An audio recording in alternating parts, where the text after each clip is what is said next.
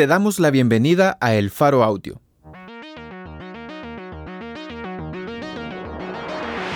Ahora puedes escuchar nuestros reportajes en el momento que más te convenga.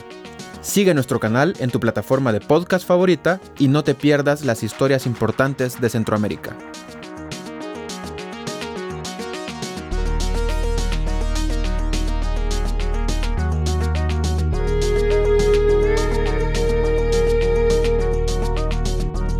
Hoy es 7 de mayo, 2022.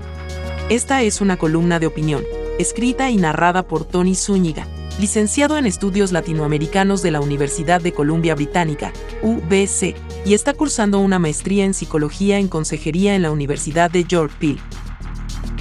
Ha trabajado para el Sistema Penitenciario de Canadá desde 2010, donde se ha desempeñado como agente de libertad condicional.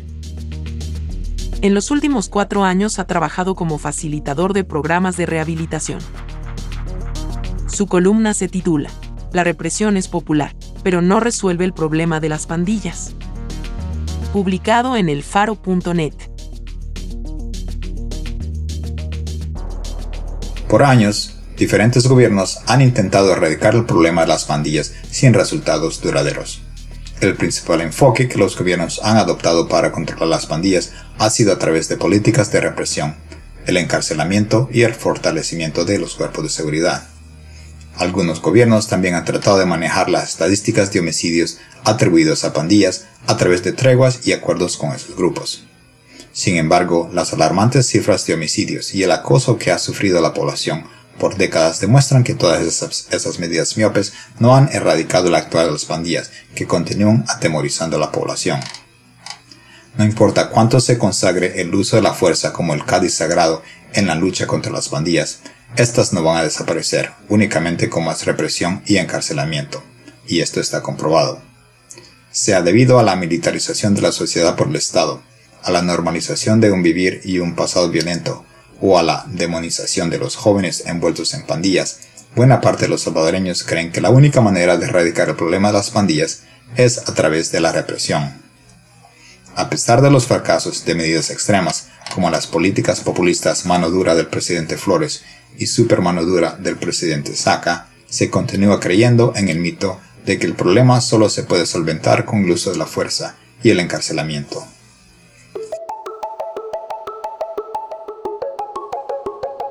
Las medidas represivas implementadas por la actual administración bajo el régimen de excepción son contraproducentes y perjudiciales, ya que se basan en ese mito e ignoran alternativas más efectivas.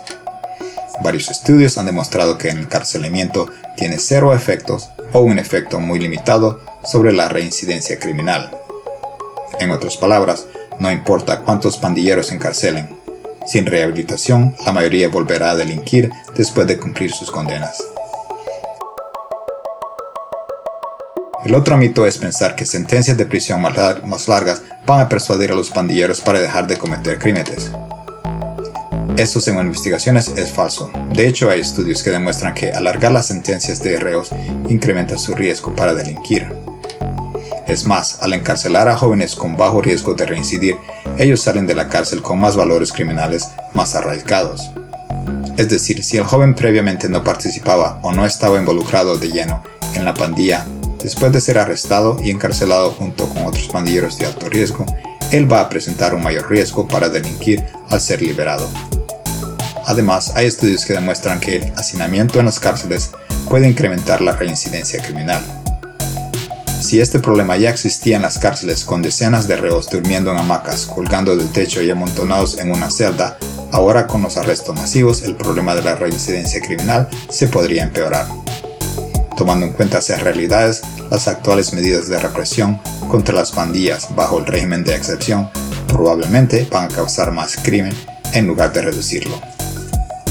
El problema de las pandillas no va a desaparecer únicamente con más represión y encarcelamiento, sino que requiere una mayor inversión en la juventud y en comunidades vulnerables. Algo así fue prometido por el actual gobierno en la Agenda País Joven a través del INJUVE, que incluye políticas para la participación juvenil, prevención de la violencia, educación y recreación. Sin embargo, hasta ahora no se han implementado a fondo políticas que se enfoquen en la raíz del problema. pensar que el gobierno va a obtener resultados diferentes empleando la misma mano dura contra pandilleros, como lo hicieron pasadas administraciones una y otra y otra vez, es una fantasía.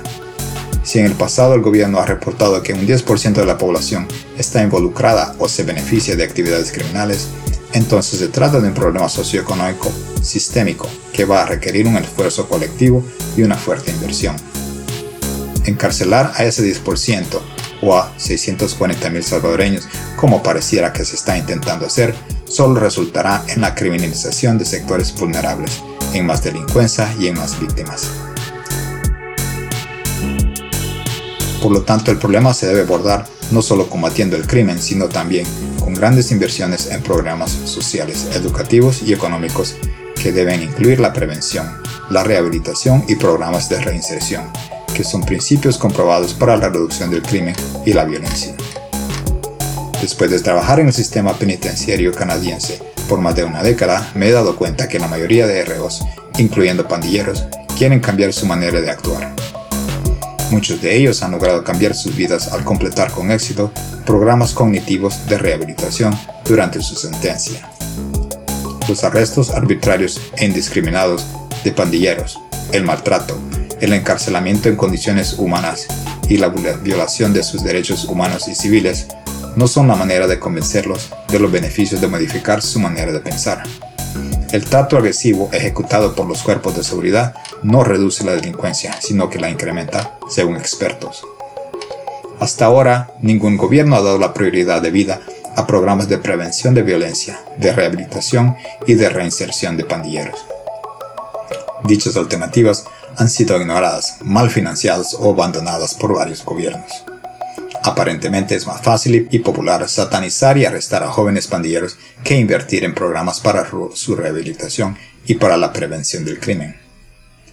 Nadie niega que dichos grupos han causado muchas muertes, mucho dolor y mucho temor a la población, por lo que muchos los odian, los estigmatizan, los marginan y los quieren ver en la cárcel. La justicia y el encarcelamiento son, en muchos casos, necesarios para la protección de la ciudadanía pero el odio y la demonización por parte de la sociedad no lo son y solo generan más odio en los jóvenes.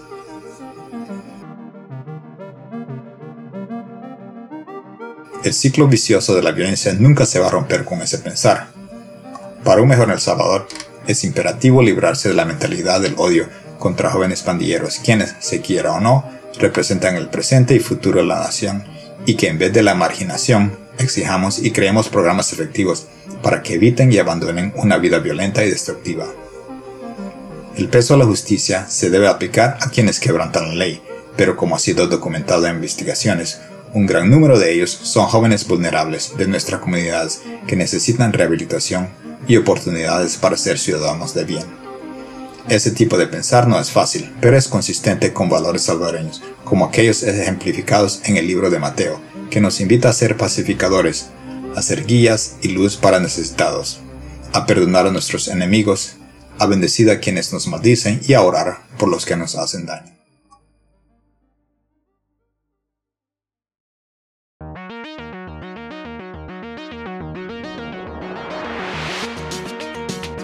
La represión es popular, pero no resuelve el problema de las pandillas. Por Tony Zúñiga. Editora. María Luz Noches. Producción y musicalización por Omnium.